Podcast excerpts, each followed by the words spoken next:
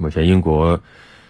在这个变异新冠病毒的这个肆虐下，显得非常的无助啊。而在全球化的这样一个今天呢，这个变异新冠病毒也对多国造成了威胁。德国媒体报道，德国专家发现，在当地一名已故老人，大概在十月份就已经感染了发现于英国的变异新冠病毒。这名男子患有基础性疾病，在死亡之后。专家在他的样本当中发现了变异新冠病毒，而这名男士的女儿十一月中旬前往英国，也在英国感染了变异新冠病毒。而同样，昨天在芬兰，芬兰卫生部门表示，芬兰也在该国两名新冠肺炎患者的样本当中检测到了在英国发现的变异新冠病毒，而在另一名患者样本当中则检测出了在南非发现的另外一种变异新冠病毒。啊，可见。病毒肆虐非常凶猛，变异也给疫情防控带来了更多的不确定性。